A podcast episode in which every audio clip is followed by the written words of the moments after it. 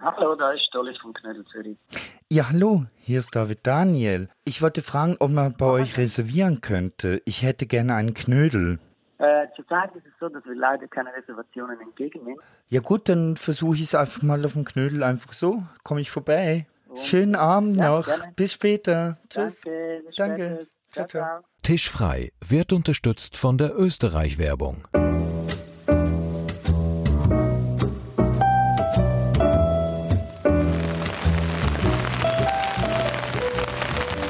Es regnet mitten im Juli. Willkommen bei Tisch frei. Wir stehen hier ausnahmsweise unterm Schirm. Dada. Petrus hat seinen Wagen aufgemacht. Es ist schön, dass wir Zuflucht finden heute. Wo gehen wir heute essen? Wir gehen heute ins Knödel essen. Der Titel ist schon das Thema. Es gibt nur Knödel.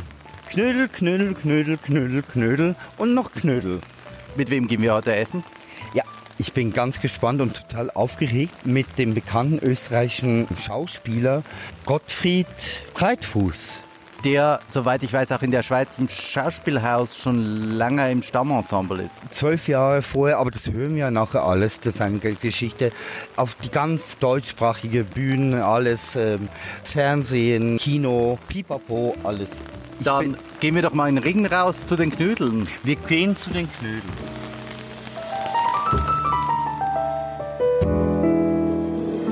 Gottfried, du bist schon da? Es freut mich. Herzlich willkommen bei Tisch frei. Ja, ich freue mich auch. Servus, hallo. So, dann würde ich mal sagen, ein regnerischer Abend, paar Knödel. Wir schauen mal, wo uns das hinführt. Mal schauen, wenn die Knödelreise machen. Ja, äh, kannst du selbst Knödel machen? Ja. Gute? Ja. Äh, Weil meine Großmutter macht die besten. Also machte, selig. okay, die, die wird da oben auch weiterhin Knödel machen. Die Süßen wahrscheinlich. Weil im Alter ist man ja oft für Süße, ne? Mit Mohn und so Marillen drin und so, ja, ja. Ja, fantastisch. Ah, du bist da auch äh, kritisch, was dich da erwartet, oder? Hochkritisch. Ja, eben dachte ich. Gut, jetzt. Ja, gehen wir doch rein. Also, wir laufen mal um die Ecke hier. Ah, doch, aber ich sehe da was angeschrieben. Das Knödelige. Ah, Achtung, Pfütz. Warte, ich, ich reiche dir den Schirm. Bitte. Der Regen hat auch sein eigenes, ne? Ich sehe einen Pudel und da hinten zwei Köche. Ja, bitteschön. Danke. Äh, ein Pudel, der sehr süß ist. Der heißt sicher Arthur, Ja, wie Schopenhauer-mäßig. so. und das Lokales Farblich total abgestimmt, sehr schön, herrlich. ist ganz klein hier im, im Knödel. Ne? Ja, also ich war ja noch nie da. Knödel. Meine Knödel sind auch klein. Ja, unbedingt. Dann schauen wir, Also, wir- was wir da machen. Das ist doch wunderbar. Wir sind hier am Holztischchen und die Knödel werden direkt vor, vor unserer Nase produziert.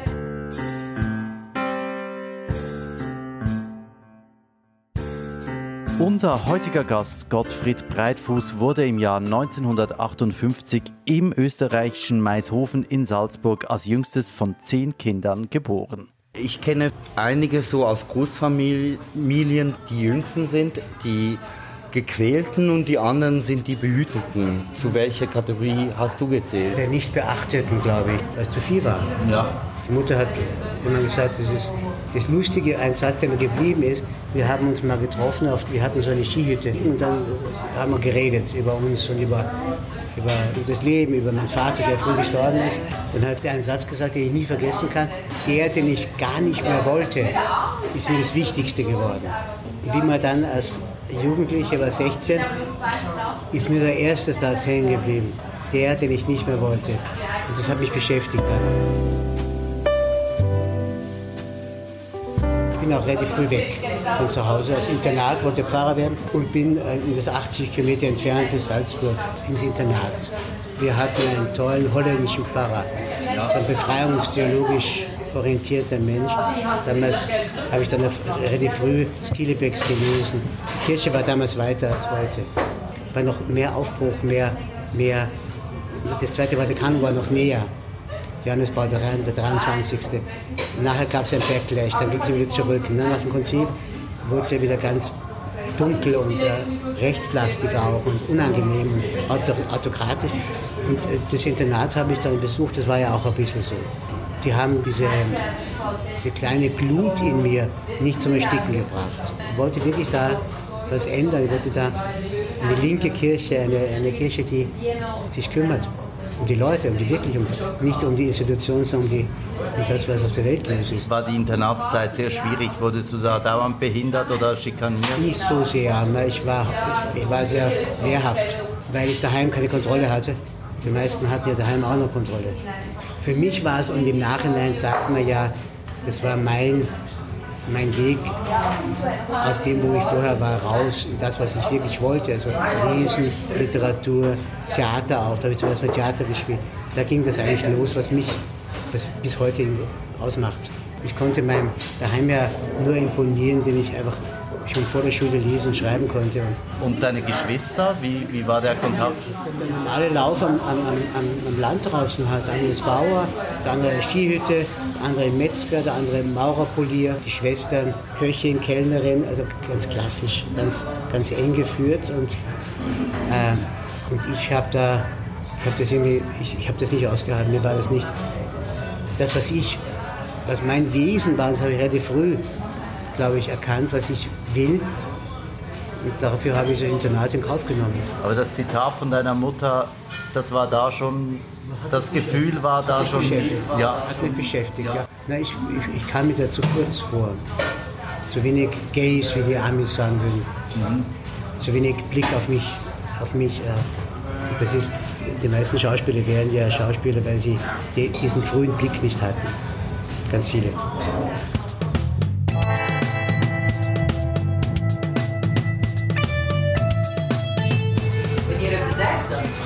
Ja, lass uns bestellen. Lass uns doch reinknödeln. Durch die Knödelkarte. Wir knödeln uns durch. Ja, ist doch gut. Jeden kleinen Salat und ein paar Knödeln damit.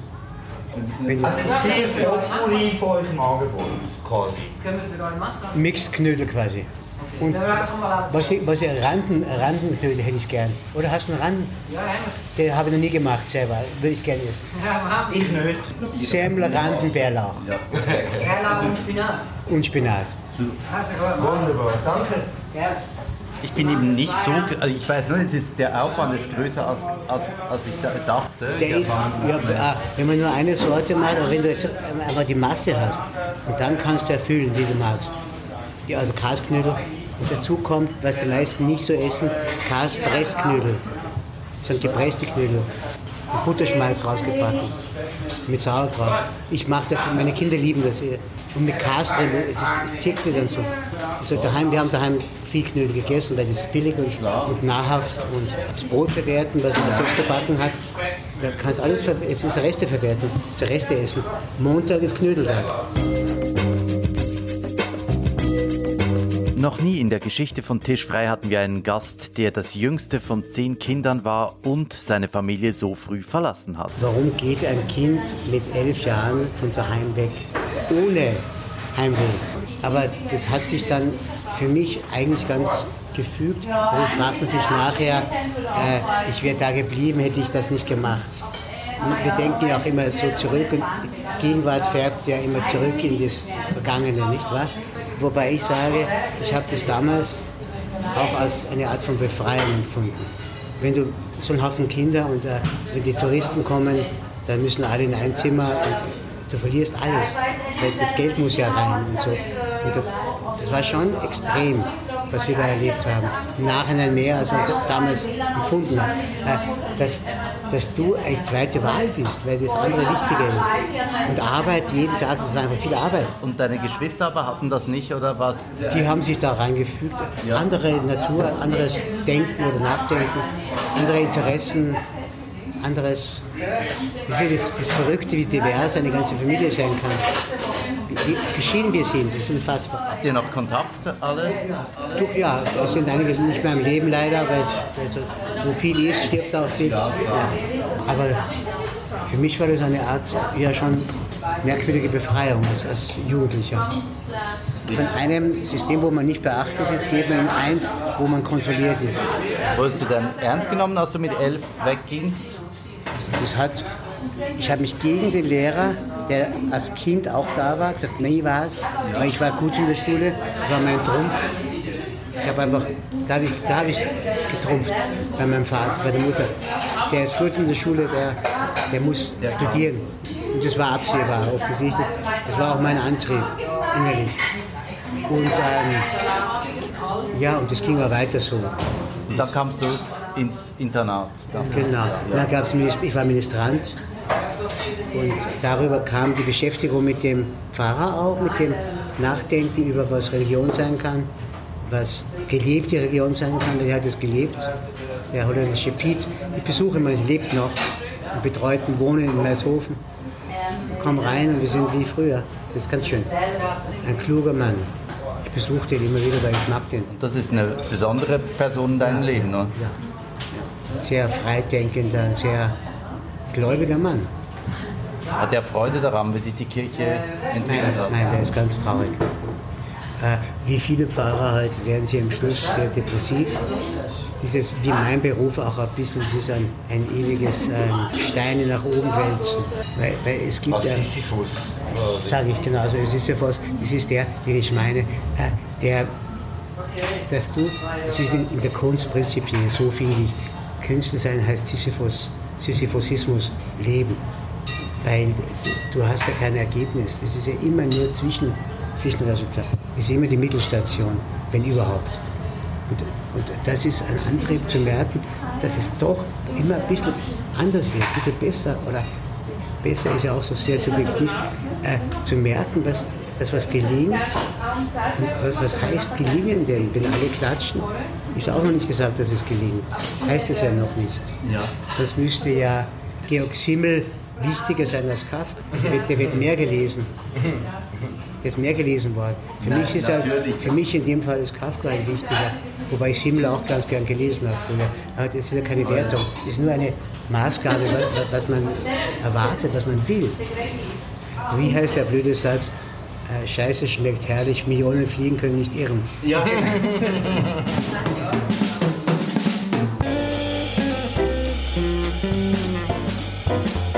Aber was ist denn schiefgelaufen in den letzten Jahrzehnten mit, mit der Kirche?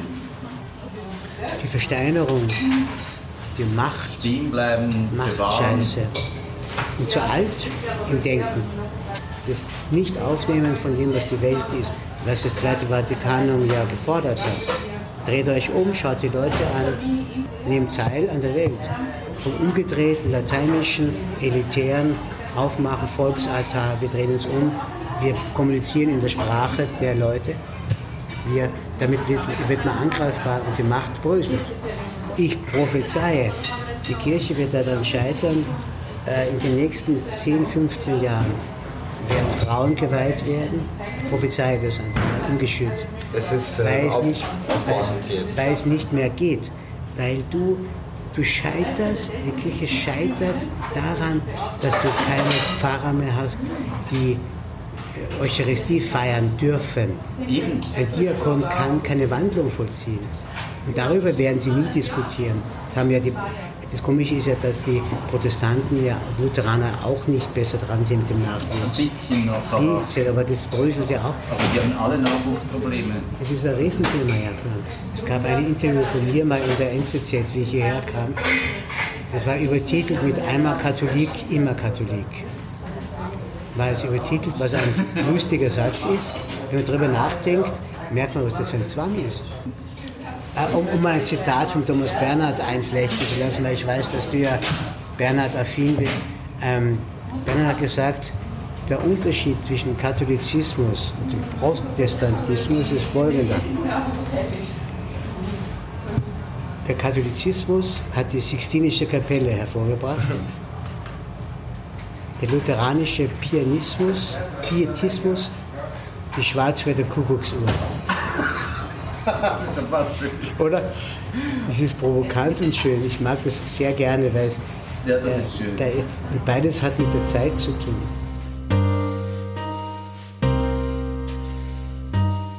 Das Komische ist, dass es so aussieht, auch eine Entwicklung, die im Moment stattfindet, als, als, als ob die Dinge gratis wären. Ja, und gratis meine ich gar nicht geldwertig, sondern Nee, einfach, sondern dass es Kraft, äh, geistige Kraft kostet. Die Dinge brauchen Kraft. Äh, Das lässt mich ein bisschen, ja, was die Kirche betrifft, jetzt abschließend, Der, der Übergang ist ja relativ fließend von der Kirche zum Schauspiel. Das ist äh, Gottesdienst auf eine Art, ja. Das habe ich dann da. Aber wenn du mich fragen würdest, was mich zum Schauspieler gemacht hat, sage ich Enttäuschung Familie, Enttäuschung Kirche und letztlich auch Enttäuschung Schauspiel. Auch da, auch da bin ich enttäuscht worden. Oder ich habe mich getäuscht. Weil, weil ich da angetreten bin, ganz anders, als, äh, als man es dann erlebt. Es war für mich eine Gemeinschaft zu sagen, äh, auch, ich war immer in den großen Hütten da, das mag ja vielleicht ein Problem sein, aber empfunden habe ich die, die Anfänge meiner Schauspielausbildung in Salzburg äh, als eine Art von Interessensgemeinschaft für Geistiges, für Philosophisches, für das Enterische, wie man in Österreich sagt, für das, was drüben ist. Äh, ein, ein Theater ohne geistigen Überbau interessiert mich überhaupt nicht. Das interessiert auch, interessiert auch keinen. Äh, Im Fußball geht es ja auch nicht nur ums Tore schießen. Ich möchte ein schönes Spiel sehen. Und vielleicht fällt dann ein Tor. Aber wenn ich mir das anschaue, was, was sein kann, und das ist das Schöne, Theater müsste zeigen, was sein könnte. Das ist ja fast wie ein Zitat jetzt von Tschechow, würde ich mal sagen. Tschechow hat gesagt, Theater zeigt nicht, wie es ist, sondern wie es sein könnte. Der, dieser Konjunktiv, äh, der irreale Konjunktiv, der, der, das Unerfüllbare, das Sisyphosianische, Eben, dahin ist da wieder. Äh, das, das, da muss man mit kleinen Schritten manchmal froh sein. Finde ich. Wenn, ich habe mal einen Mann kennengelernt, da war ich Anfänger in München, der war 94 Jahre alt, ein Brecht-Schauspieler, ein berühmter Mann, ich wusste das damals gar nicht. Erst später wusste ich, was der alles gemacht hat. Der Arthur Uwe, der Uraufführung in Berlin, Ja. ein Freund mit Bert. Und irgendwann waren wir in der Brechtstadt, Augsburg, Galilei gespielt, ich war so eine kleine Rolle. Und der hatte mich gemocht, war so ein Mentor, ich wusste das gar nicht. Und da durfte ich mit ihm am Tisch sitzen. Gottfried, kommen Sie mal zu mir, trinken Sie ein Glas Wein mit mir. Der Flasche Wein bestellt, haben wir singe. Ich war sehr stolz. Mein erstes Jahr am Schauspiel. Und dann haben wir da gesessen und dann habe ich so gefragt, sehr schüchtern, wie das so ist mit Theater. Und dann sagt er, Sie wissen ja, Gottfried, ich bin jetzt 94, war wirklich 94 Jahre alt, stand auf der Bühne. Erwin Faber hieß der, großer Schauspieler und Mensch. Ähm, sagt er, jetzt bin ich 94 und ich muss sagen, 90 Prozent von dem, was ich gemacht habe, war halten zu Gnaden, scheiße. Aber der Rest hat sich gelohnt. Da habe ich nachgedacht, ich war ganz am Anfang, im zweiten Jahr, dachte ich, was habe ich denn schon? Da fiel mir eine Rolle ein in zwei Jahren. Da dachte ich, da bin ich ja im Schnitt eigentlich schon ganz weit vorne, fast schon. habe ich gedacht. Ja, so habe ich das bei Fassbinder Uraufführung. Die, die letzte Uraufführung, die letzte Welturaufführung von Fassbinder, Tropfen auf heiße Steine, Das ist, habe ich damals gemacht. Das war für mich beeindruckend. Das war das ist auch eben, das war 84. ja, Theater der Welt in, in, in München. Also hattest du das Glück, dass du direkt äh, mit den ersten Engagements schon Ich habe relativ oben angefangen. Ja. Mit den meisten gehen dann nach Heilbronn oder Pforzheim oder Linz oder so. Und ich war gleich im Residenztheater. Das war einfach eine große Nummer. Wie bist du da hingekommen? Einfach Vorsprechen. Normal vorsprechen genommen worden. Ich hatte nie Beziehung. Na, das hat schon mit meiner Birne zu tun, mit meinem, wie ich ausschaue. Das ist ja, sowas gibt es ja im Theater fast nicht mehr. Natur und äh, Vitalität und Bosheit auch und all sowas. Wobei ich damals sehr vorsichtig war, weil schüchtern, weil äh, äh, man spielt noch nicht ouvert. Ne? Man spielt dann noch ein bisschen, und das war aber spürbar, dass da jemand ist, der das will. Und äh, auch schon die ersten Enttäuschungen erlebt hat. Im Merken, dass es um was anderes geht als um den Inhalt. Das stört mich ja am Theater, wenn es nicht um Inhalte geht, sondern wenn zwei oder drei in meinem Namen versammelt sind, bin ich mitten unter ihnen. Wenn du ein Theaterstück machst, was kein Mensch unten interessiert und um die Leute auch nicht, dann kannst du gleich daheim bleiben. Da muss man nicht aufstehen dafür.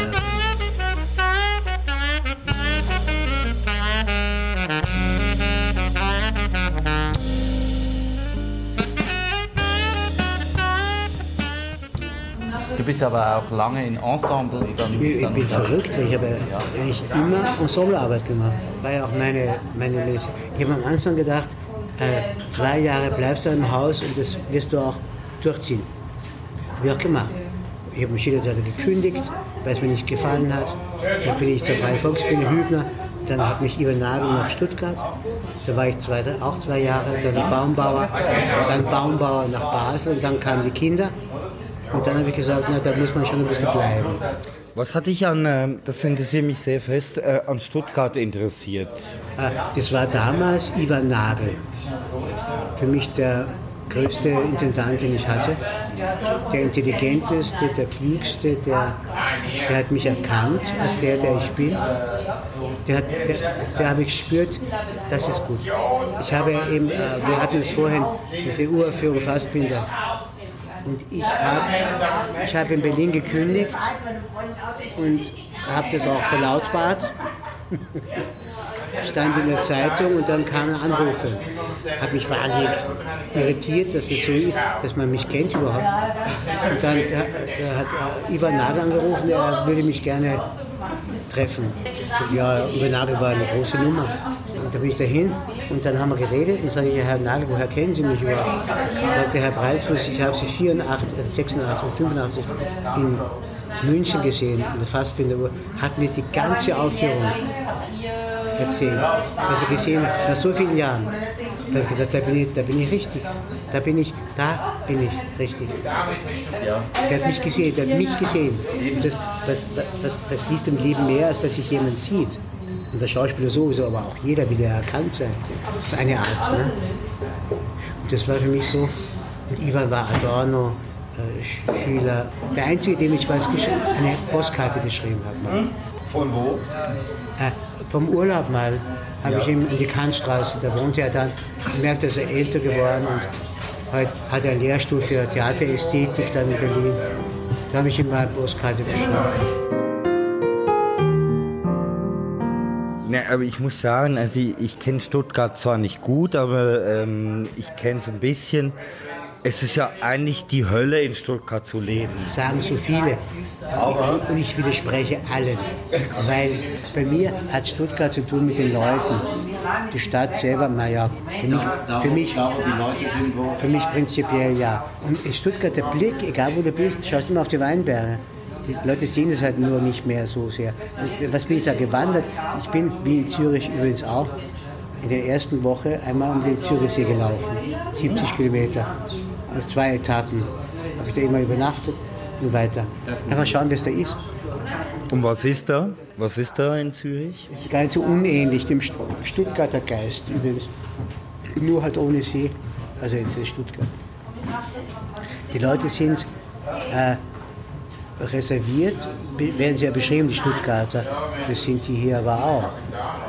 Es dauert länger, bis man da hinkommt zu den Leuten. Und dann ist es aber haltbar, dann ist es, dann ist es auch verbindlich. Und das mochte ich in Stuttgart. Und äh, als Theaterpublikum bin ich nicht der Einzige und der Erste, der sagt, das ist das beste Publikum damals in ganz Deutschland, wenn nicht im ganzen deutschen Sprachraum. Da haben alle gemacht, die wirklich was wollten, die haben da Theater gemacht. Und das ist aufgeschlossen. Und das, also das hat mich schon fasziniert. Du wurdest ja von Matthias Hartmann nach Zürich geholt dann. Genau, der hat mich dann, der kam mal an, ich sagte, ich komme nicht, ich muss schon kommen, was anschauen. Da war Fußball, EM oder was? 2005, das war 2004 also war EM. Genau, 2006 war Deutschland. Äh, genau. Das Schauspielhaus war äh, Skandal gebeutelt. Mit Martha da. Christoph kenne ich ja. Genau. Darf ich Christoph sagen? Ich sage sonst nicht den Vornamen, äh, weil, die, weil ich den Digisul aus Basel kenne.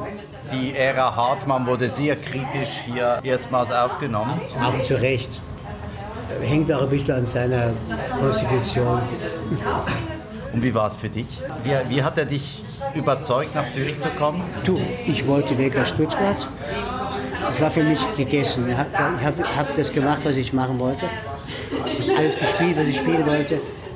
Ich hatte auch zu viele Beziehungsgeschichten da. Ich wollte, war auf der Flucht. Das wurde mir zu anstrengend, das Pflaster da. Muss ich auch sagen. Ja. Und dann Zürich, eine gute Adresse. Und er hat mich sehr am Warm. Er hat, ja, er hat mich ja so viel gesehen, das wusste ich gar nicht. Vielleicht war es auch gelogen. jedenfalls, jedenfalls, es klang gar nicht so schlecht. Wir sind gleich zurück.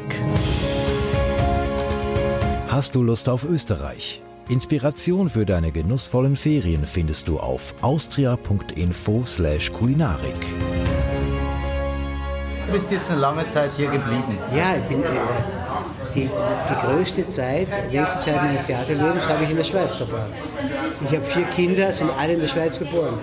Wie alt sind denn die Kinder, wenn ich fragen darf? Die Großen sind 29 und 30. Und der zweite Schub ist sind zwei Mädels und die Buben sind zehn und zwölf. Und wollen die auch in Papas Fußstapfen treten? Der Große hat Anlagen dazu. Ist in der Theatergruppe, Schultheater. Mal schauen. Ich werde ihm nicht ab und auch nicht zu raten. Wie hast du die verschiedenen Intendanten hier in Zürich erlebt? Ich hatte ja drei Du hast schon jetzt vier quasi. Dann, äh, Barbara Frei. Genau. Und, dann und jetzt die, nur, äh, darüber kann ich noch nicht so viel sagen, weil es äh, kurz anfing und dann kam diese die Geschichte und äh, wird sich noch zeigen müssen, was das genau ist. Ist das für dich jedes Mal eine Zitterpartie? Also wolltest du bleiben oder wenn eine neue Intendanz kommt, haben ja gerade jetzt in der, beim Wechsel, du bist ja einer der wenigen, die noch dabei sind. Es ist ein komplett neues Ensemble. Ja, Sie haben mich gefragt, ob ich Lust hätte. Ja. Und ich hatte auf etwas, was ich noch gar nicht kenne, auch Lust. Zu sagen, so divers und so war ein bisschen verrückt. Und äh, die Menschen, die wir uns da kennengelernt haben, das waren lauter Wahnsinnige. Also jetzt so auch verrückt Englisch reden und alles für mich neue Dinge. Ich wollte mal da aus diesem alten Gleis raus. Aber da habe ich nichts zu verlieren. Das ist, kann ich höchstens gewinnen. Bis jetzt ist es so. noch Robert Hungerfühler ist auch noch. Äh, oh, ist auch nicht mehr da. Ja. Auch nicht mehr. Ist auch nicht mehr. Nein, Robert ist in Pension, ich sage es ungern. Äh, geblieben sind eh nur drei Leute.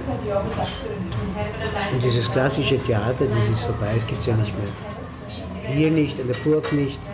Zeitgeist hat seine Berechtigung. Theater ist größer als der Zeitgeist. Für mich.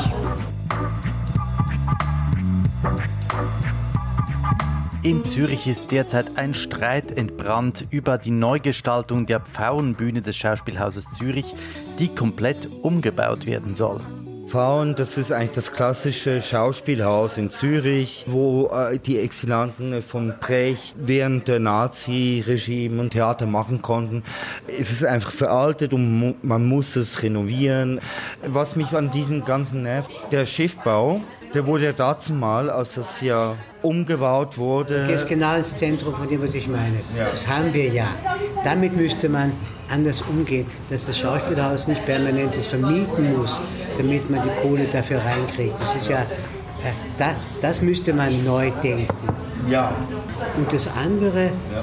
man kann ja da das Theater machen, da das. Da hat man, welche Stadt hat die Möglichkeit, einen Schiffbau zu haben und ein altes Theater und die Box? Ja. Stell dir vor, in Wien wir sagen, wir machen das Akademietheater wenn die Leute auf die Straße gehen. Aber es ist ein bisschen das Problem, auch in Zürich, das ist ein nice to have. Es ist keine Theaterstadt in dem Sinn.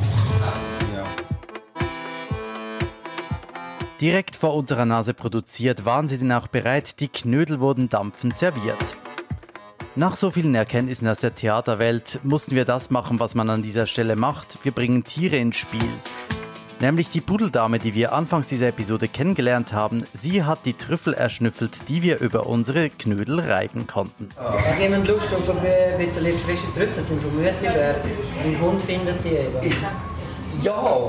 Das ist, nicht, das ist nicht wie ein weißer Trüffel. Ich habe halt darüber gelesen und ja, ich weiß Okay. Ja. Wo, ist, wo ist der Rande? Der rote? Der rote muss randig sein. Das ist der Rande. Der rote ist der Rande. Wir haben... Wir haben da haben wir noch ein bisschen Linse. Ah. Wir machen Linsensoße. Herrlich. Danke. Ja, ein bisschen improvisiert. Großartig. Danke, danke, danke, merci. Sehr fein. Danke. Sehr gut. Mmh, der andere ist Ist angenehm, gell? Die Knödel schmecken nicht nur wunderbar, sondern waren auch sehr deftig. Ein Gang vor die Tür auf eine Zigarette hat sich also empfohlen. Draußen im Regen die großen Fragen besprechen, das ist doch was. Gottfried, wie gehst du mit Kritik um? Positiv. Erstmal. Äh, ich habe das Glück, dass ich sehr oft sehr wohlwollend bis gut oder auch zum Teil sehr gut kritisiert wurde. Insofern nehme ich das, wenn es negativ ist, auch gerne zur Kenntnis und frage nach, äh, ob was dran ist. Klingt aber etwas abgeklärt. So hast ja. dich noch nie äh, eine, eine, Kritik, die du für, für völlig fehlgeleitet hielst, dich wahnsinnig aufgeregt. In Stuttgart gab es einen Liederabend für mir und dann hat der Kritiker geschrieben, ähm, Breitfuß, gesanglich auch sehr talentiert. Und dann habe ich ihm zurückgeschrieben, lieber Herr Schnabel, habe ich geschrieben, äh, für Talent bin ich zu alt.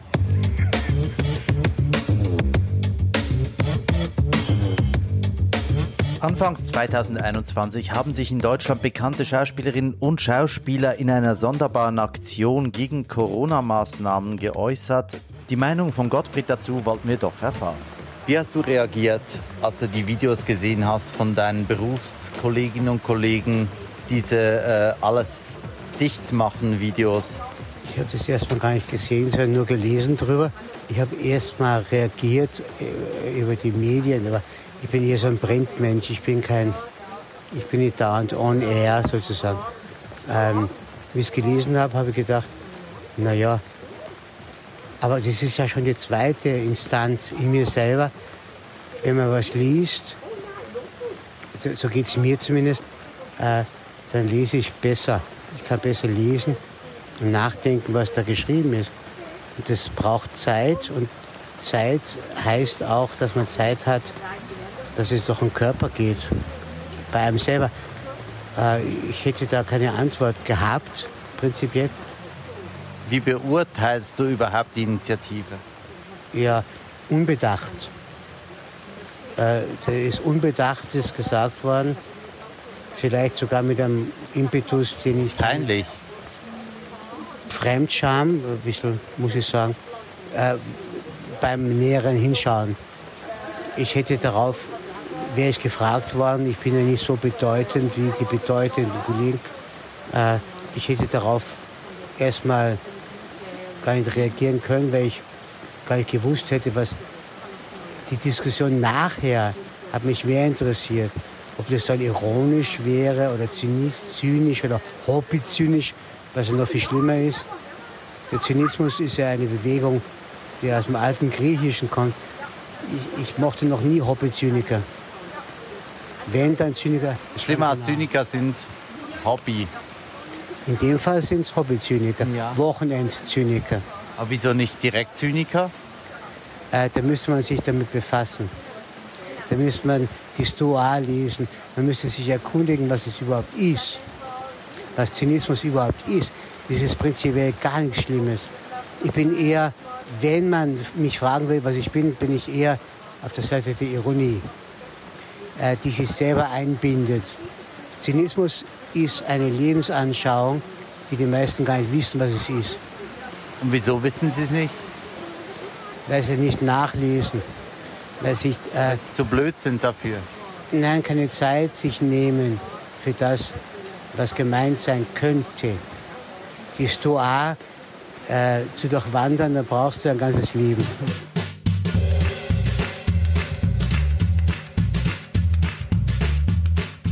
Ähm, ist das Lernen von Texten für dich einfach? Wird schwieriger. Wird schwieriger.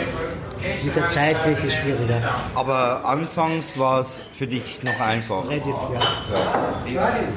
Eigentlich eine Grundvoraussetzung für Schauspiel, oder? Ja, man muss sich ein bisschen quälen auch damit. Und äh, die Zeit nutzen, dass man, wie die Engländer sagen, learn it by heart, dass du es reinkriegst. Aber je weniger Angriffsmöglichkeiten, je weniger Hapsis, und das Theater hat sich ja von der Hapsis extrem entfernt. Das Taktile ist ja gar nicht mehr so. Es gibt ja keine Bühnenbildner. Man ist eigentlich immer einsam auf der Bühne. Es ist eigentlich nur Einsamkeit meistens, weil nichts ist. Der leere Raum, den Brooke gemeint hat, meint ja keine Einsamkeit, sondern meint Halt geben oder Requisit. Es ist alles sehr kopfig geworden im Theater. Aber ist das Gefühl der Einsamkeit, hat dich das immer begleitet? Ja, klar. Aber dafür habe ich das Theater nicht gebraucht. Ist Einsamkeit auch, kann es auch positiv besetzt sein? Es kann, es muss, weil sonst äh, überlebt man das ja nicht. Ja. Wenn man das nicht als gegeben, als, wie sagt Kafka, wir leben aufgrund unseres Einverständnisses mit der Einsamkeit. Wenn man das nicht, dann, dann nicht. Da geht es gar nicht, finde ich. Keine Folge dieser Staffel darf natürlich ohne den traditionellen Marillion-Schnaps enden. Servus.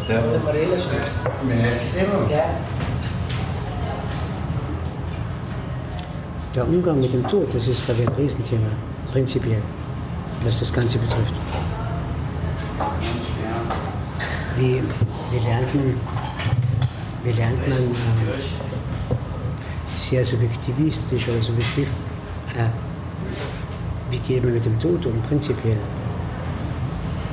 Das ist eine Frage, die äh, alles betrifft. Da hast du aber alles drin. Wenn du das ein bisschen besser in den Griff kriegst, sozusagen, sofern das zu machen ist, was ich schon glaube, dann hast du äh, ein anderes Verhältnis zu vielen Dingen,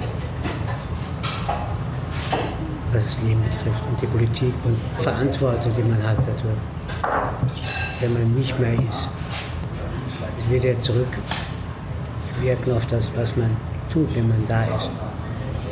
Wenn man die begrenzte Zeit, die man ja hat, die gestundete Zeit bei Bachmann, äh, dass man, wenn, man, wenn, man, wenn das durchlässiger wäre für einen selber und fürs Ganze, wären viele Probleme wahrscheinlich leichter zu lösen, glaube ich. Da gibt es die Ansammlung von Macht nicht, von Geld. Da würde Geld ja so nebensächlich werden. Da könnte man ja das Geld, was man ja hat, besser sharen. Glaube ich. Aber das ist ein großes Geld ist ja die erste von allen Drogen, oder? Besitz. Mit dem Besitz hat, hat das Unglück angefangen. Die, die machtvollste Erfindung aller Zeiten. Ist der Besitz, Ja. Eigentum. Und diese Blase kann kaum platzen, weil es, da keine Begrenzung gibt. Ja wie Zucker. Zucker kannst du fressen, das Salz hörst du ja auf, weil es salzig ist, aber Zucker ist eine schlechte Erfahrung. Zucker ist, frisst so lange, bis du einfach, Bis nicht mehr geht. Ja. das ist wie Geld. Und die Konsequenz ist, es, es endet leider erst, wenn es zu spät ist. Ja.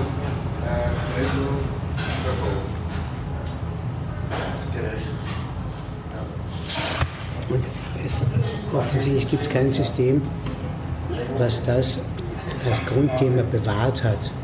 Weil alle fangen ja damit an, alle Regionen fangen ja damit an. Ohne, ohne Tod bräuchten wir keine Religion. Ne? Die ersten vier Gebote sind ja Gottesgebote. Alles andere ist ja schon verwirklicht in allen Verfassungen der Welt, die man so nehmen kann. Sind, sind die ja alle Ja, mehr sind ja alle gleich. Vater, ab dem vierten Gebot kannst du Vater und Mutter ehren und Sexualität. Das haben ja alle Verfassungen der Welt. Nimm, nimm mit dem anderen die Frau weg, den Besitz weg. Du, du nicht stehen, du nicht morden. Das will ich gerade in der Barbarei wieder. haben wir alles, wieder haben wir alles.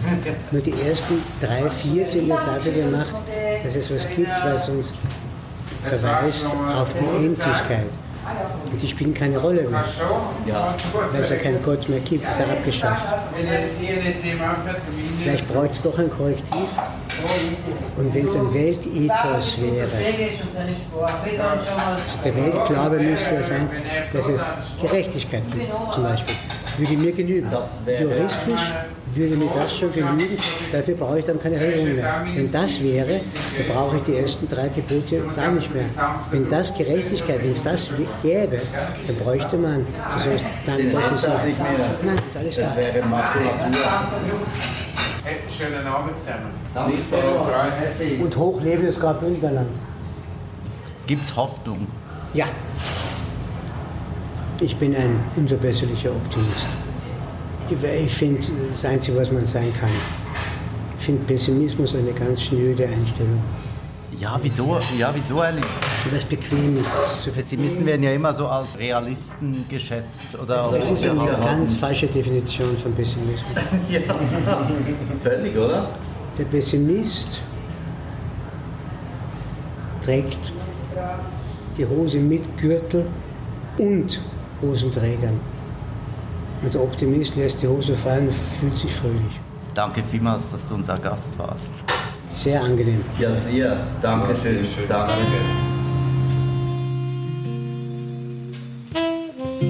Und vielen Dank Ihnen, dass Sie unser Gast waren. Bis hierhin.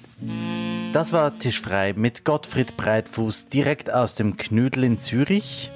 Das zu finden ist unter knödel mit ö.ch oder an der Brauerstraße 78 in Zürich. Gottfried Breitfuß Soloprogramm können Sie besuchen am 18. November 2021 im Millers Studio in Zürich oder sonst im Schauspielhaus in Zürich. Vielen Dank für die Aufmerksamkeit. Bis zum nächsten Mal bei Tisch frei. Tisch frei wird unterstützt von der Österreich-Werbung.